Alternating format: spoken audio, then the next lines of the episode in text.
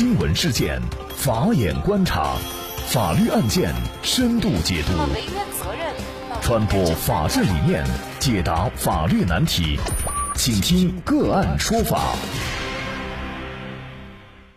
大家好，感谢收听个案说法，我是方红。更多的案件解读，欢迎您关注个案说法微信公众号。今天呢，我们跟大家一起来聊一下，监狱民警刻意隐瞒去过武汉，致多名罪犯感染。据《二十一世纪经济报》报道，二月二十一号下午，司法部监狱管理局负责人何平介绍，截至二十号二十四点，全国共有湖北、山东、浙江三个省的五个监狱发生了罪犯感染疫情，目前无重症病例。其中，湖北武汉女子监狱确诊二百三十例，湖北省汉津监狱确诊四十一例，疑似九例。湖北省未成年人管教所疑似一例，山东省任城监狱确诊二百例，疑似十例，浙江省十里丰监狱确诊病例三十四例，多为输入型病例。目前没有发现监狱在押罪犯发生感染新冠肺炎死亡的病例。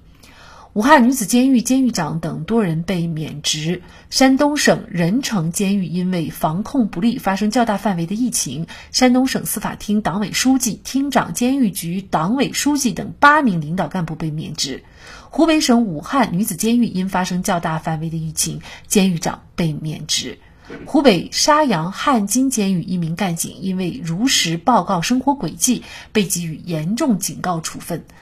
浙江省十里峰监狱因发生疫情，监狱长和政委被免职。另据浙江发布，截至二月二十号二十四点，浙江省十里峰监狱共有罪犯确诊病例三十四例，为输入型病例。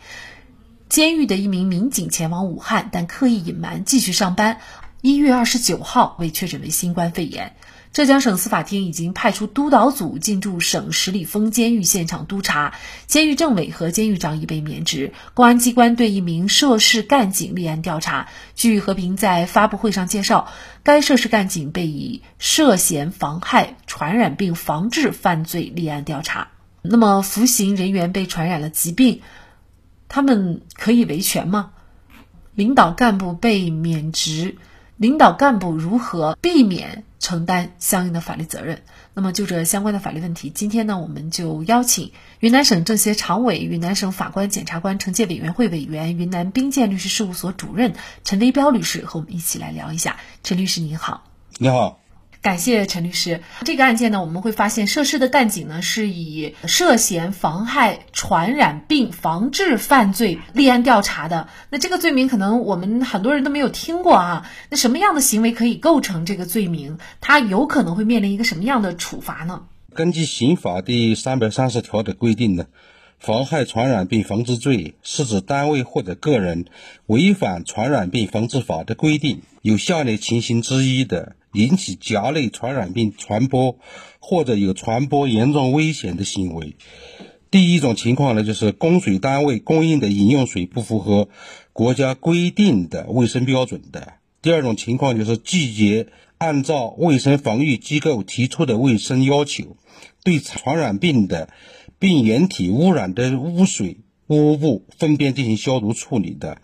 第三种情况是准许或者纵容传染病病人、病原携带者和疑似传染病病人从事国务院卫生行政部门规定禁止从事的易使该传染病扩散的工作的。第四种情况是拒绝执行卫生防御机构依照《传染病防治法》提出的预防控制措施的。个人犯妨害传染病防治罪的。处三年以下有期徒刑或者拘役，后果特别严重的，处三年以上七年以下有期徒刑。这次新冠肺炎疫情发生后呢，一月二十日，国家卫健委新年第一号公告指出，经国务院批准，将新型。冠状病毒感染的肺炎纳入一类传染病，并采取甲类传染病的预防控制措施。那么，根据这个意见的规定呢，实践中除了按照以危险方法危害公共安全罪定罪处罚的两类特殊主体实施的两种行为方式外，对于行为人实施的其他拒绝执行卫生防御机构依照传染病防治法提出的防御措施。引起新冠病毒传播或者有传播严重危险的行为，应当按照妨害传染病防治罪定罪处罚。像这些服刑人员，他是很被动的被传染了这个疾病，那么他们可以维权吗？怎么来维权呢？可以维权的，因为这个罪犯在服刑期间，他的这个人身安全和这个身体健康安全是受到法律保障的。那么，由于监狱的过错没有采取必要的防护措施，导致自己染病的。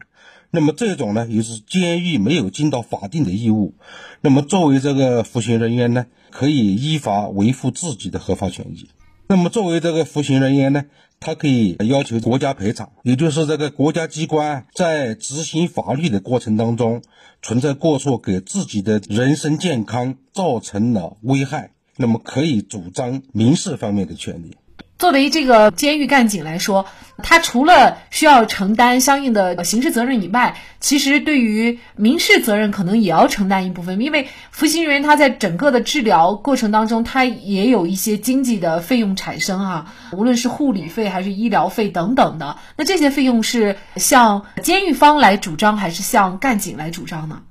向监狱方来主张，然后监狱方再向有过错的干警进行追偿。如果向监狱方来主张的话，那显然就可以能够相对来说能够保障这些罪犯的他的一个权利的维护啊，因为个人他可能他的赔偿的经济能力还是有限的。目前呢，我们所知道的就是相关的监狱方的直接的负责人领导都已经被免职了。那么事实上呢，在疫情的防控过程当中，我们尤其会注意到很多各个部门的负责人一旦在自己的职责范围内出现问题的话呢，就会。会被免责，甚至是最后呢被承担刑事责任。所以在这个整个的疫情防控期间呢，事实上作为一些行政部门机关的领导呢，他们的法律风险也是非常大的啊，有一种人人自危的感觉。那么在这种情况下，怎么才能够避免自己被追究相应的责任呢？要避免自己被追究相应的责任，首先是自己要。按照法律的规定，特别是按照这个《传染病防治法》和《突发事件应对法》以及这个《突发公共卫生事件应急条例》以及其他的司法解释的规定呢，履行自己的法定义务。只要自己尽到自己的责任，即便发生了也是属于意外的，这样呢就不承担相应的法律责任了。那么，比如说，结合到这个事件，是干警他自身的原因隐瞒了去过武汉的这样的一个行程。那么，在这种情况下，监狱干警或者是说监狱长啊、书记啊，那么他们直接责任的过错在于哪里？是因为没有遵守什么样的法律规定呢？呃，因为根据这个《传染病防治法》的规定。以及这个突发事件应对法的规定，在全国都发生了这个突发疫情的情况下，那么对自己的这个干警，应当进行跟踪。所谓跟踪呢，也就是说这个到什么地方出差，或者说这个在未上班的时候到了一些什么地方啊，是否有可能会感染传染病？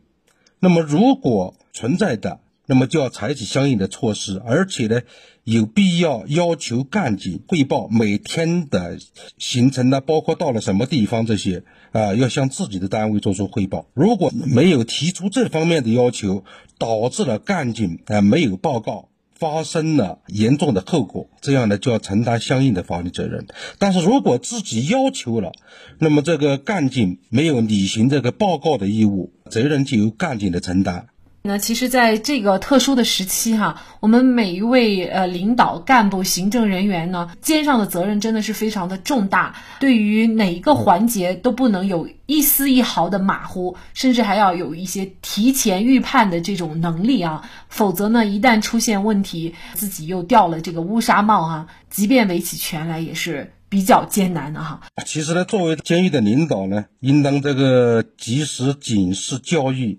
引导监狱的干警啊，严格遵守新冠肺炎疫情的防控措施，避免触犯刑法和其他法律法规。而且呢，要在全监狱形成依法、科学、有序防控疫情的合力，包括整个社会也这样的。只有这样呢，才能早日打赢这一场疫情防控的阻击战。好，再一次感谢云南省政协常委、云南兵谏律师事务所主任陈维彪律师。